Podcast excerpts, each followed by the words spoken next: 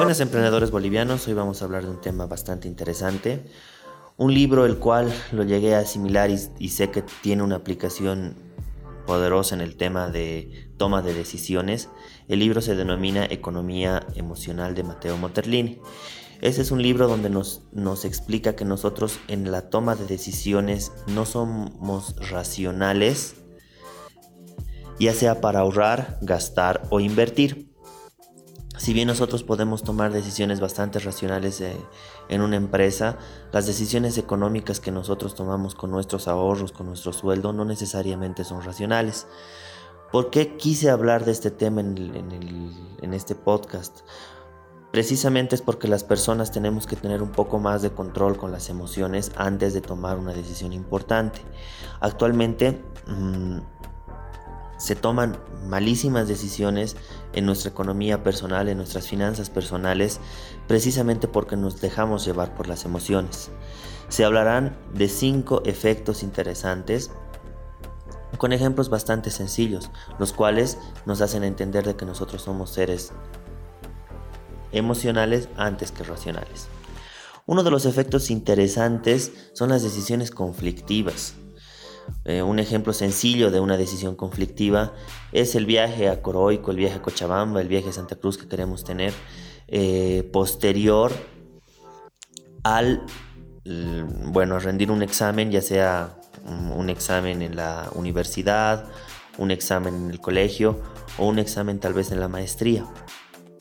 Suponiendo de que ustedes decidieran tener ese viaje, ¿Ustedes creen que tendrían la misma decisión en el caso que el examen lo hubieran reprobado?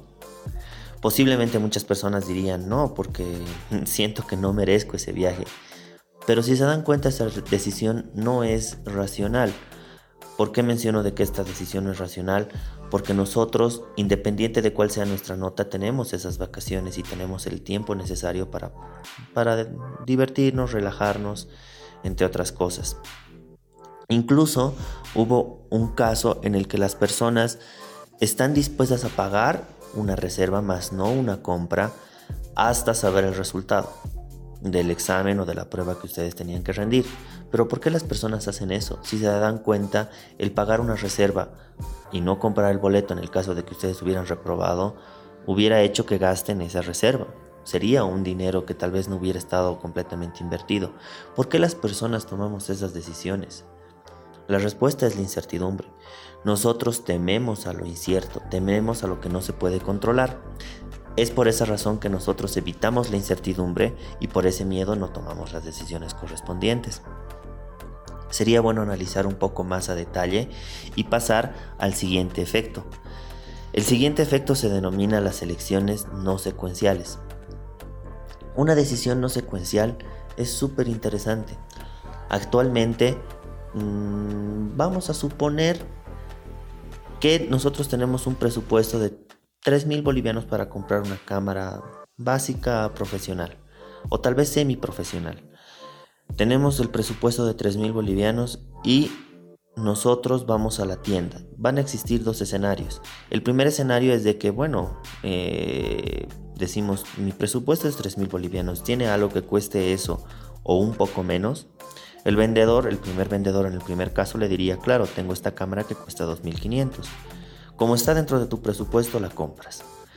Pero ¿qué es lo que pasa si es que cambiamos de escenario y vamos a otra tienda y decimos, tengo un presupuesto de 3.000 bolivianos, ¿qué me puedo ofrecer? Mire señor, tengo esta cámara de 2.500 pero adicional tengo esta cámara de 3550 que tiene las mismas características, simplemente es de una marca un poco más reconocida. Tomando en cuenta de que son las mismas características, ¿cuál creen que sería su decisión? Casualmente las personas están dispuestas a pagar ese poquito más porque dicen, bueno, son 550 bolivianos más. Prefiero comprar la cámara que es superior. Si se dan cuenta, tampoco es racional. Tu presupuesto tope era de 3.000 bolivianos. Sin embargo, tomando en cuenta de que las características son las mismas, tú estás pagando 550 bolivianos más porque tienes la percepción que es una marca reconocida. Habría que ponerse a pensar respecto a eso, ¿no? Es una decisión que quita toda racionalidad de una decisión y nos hace analizar un poco más que por qué nosotros compramos así. Siempre van a poner dos o tres opciones y nosotros nos iríamos por la del medio. Nosotros iríamos por la media alta porque consideramos de que un precio bajo está asociado con baja calidad. Posiblemente sea así, pero en muchos casos no. Sería bueno tomar un poco más de racionalidad en ese tema. Ahora vamos a pasar a un efecto interesante que se llama efecto dotación. El efecto dotación es bastante interesante porque las personas cuando llegan a poseer algo le dan un valor mayor en el momento de poseer antes que no tuvieran nada. Les pongo un ejemplo. Ustedes van por, un, por una tienda de vinos y deciden comprar unos vinos que les cuestan 500 dólares. O sea, es un juego de vinos. Casualmente esos vinos son de edición limitada y bueno, uno decide comprarlos.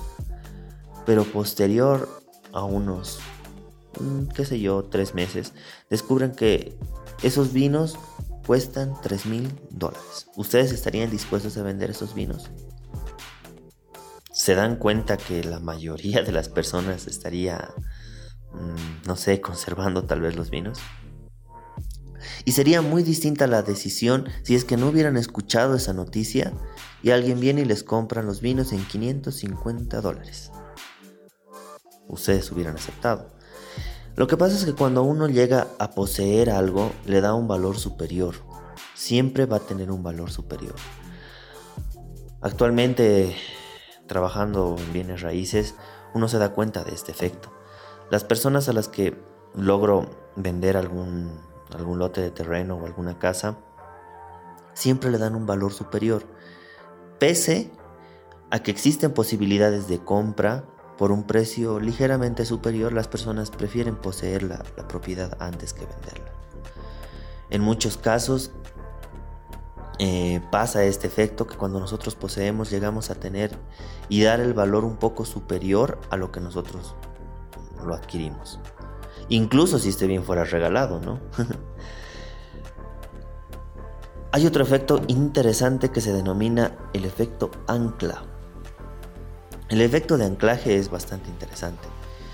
Nosotros llegamos a tomar la decisión si es que te tuviéramos algún referente aunque no necesariamente sea un referente racional. Este referente puede ser, se hizo un experimento en el cual se preguntaba a las personas cuál es el número aproximado de la población que existe en Bolivia. Las personas dijeron 7 millones, 15 millones, 30 millones de habitantes. Bueno. Pasó otro grupo y en el otro grupo lanzaron al azar una ruleta. Aunque el, aunque el experimento no tenía nada que ver la ruleta, la ruleta se paró en un número 11. Y posteriormente se les preguntó cuántos eh, millones de habitantes estiman que tenga Bolivia. Y la mayoría dijo 11 millones 500 mil, 13 millones, 15 millones, 10 millones. Si se dan cuenta, pese a que la ruleta no tenía nada que ver, esa ancla de 11 en el número de la ruleta hizo que las personas tomaran decisiones con esa ancla, con ese referente. Bueno, una decisión bastante irracional. Pero nosotros somos así. Si tenemos un referente de que el producto es bueno, nosotros lo vamos a anclar como un producto bueno. Mm, un ejemplo podría ser el tema de anclar el estatus con la marca de la manzanita. Siempre hemos considerado de que independiente del precio o de las características, siempre anclamos el estatus a la posesión de ese objeto una decisión por demás irracional. Sin embargo, las personas o la mayoría de la población lo considera así. Sería bueno analizar el tema de racionalidad en ese aspecto. Y finalmente están los errores probabilísticos o los horrores probabilísticos. Un error probabilístico bastante común está en la comunicación de las probabilidades. Les explico cómo va esto, y esto ya es para finalizar. Eh, mucho depende de cómo se comunican los datos para hallar ese nivel de decisión. Si yo pusiera dos escenarios y diría, y esto bajo, bajo probabilidades comprobadas, que la muerte por COVID es del 0.9% al 3.4%.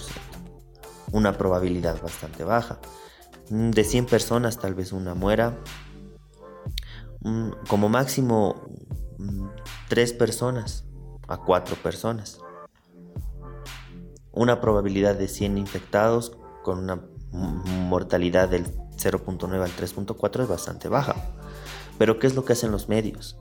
Mencionan de que 7.765 personas a la fecha de hoy se encuentran fallecidas por COVID.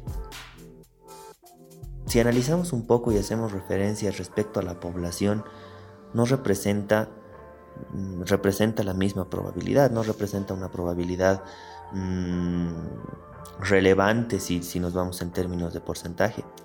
Pero ¿qué noticia ustedes creen que pega más? Que yo les diga que 7.765 personas murieron o que solo el 0.4% de toda la población murió. Mucho depende de cómo nosotros expresamos en probabilidades y caemos en estos errores probabilísticos porque quitan completamente la racionalidad dependiendo a cómo nosotros nos expresemos. ¿Y para qué nos sirve? ¿Para qué decidí hacer este podcast? Precisamente es para que nosotros consideremos de que los negocios son fríos, de que los números son los que nos dan los resultados, que nosotros tenemos que cambiar nuestra percepción de que posiblemente un dólar que nosotros ganamos con el esfuerzo, con el esfuerzo físico, tiene el mismo valor que un dólar que nos encontramos en el piso. A veces eh, tenemos que cambiar esa emocionalidad por mayor racionalidad y tomar decisiones respecto a los números, respecto a las probabilidades. No tener mm, una elección no secuencial, mm, liberarnos de las decisiones conflictivas, cambiar el tipo de efecto dotación, que en el caso de que nosotros poseamos algo que ahora vale más y se nos presenta la oportunidad de, soltar, de desapegarse de ese bien para ganar algo mejor, el efecto anclaje o los errores probabilísticos son, son pequeños ejemplos que nos ayudan a analizar que nosotros somos emocionales, que pasamos de ser el homo economicus a tal vez el a una persona enteramente emocional que basa sus finanzas personales en la emoción más que en la razón. Bueno, soy Teddy Bustillos, eh, agradezco mucho a toda la audiencia por escuchar este podcast, espero que haya sido de suma utilidad.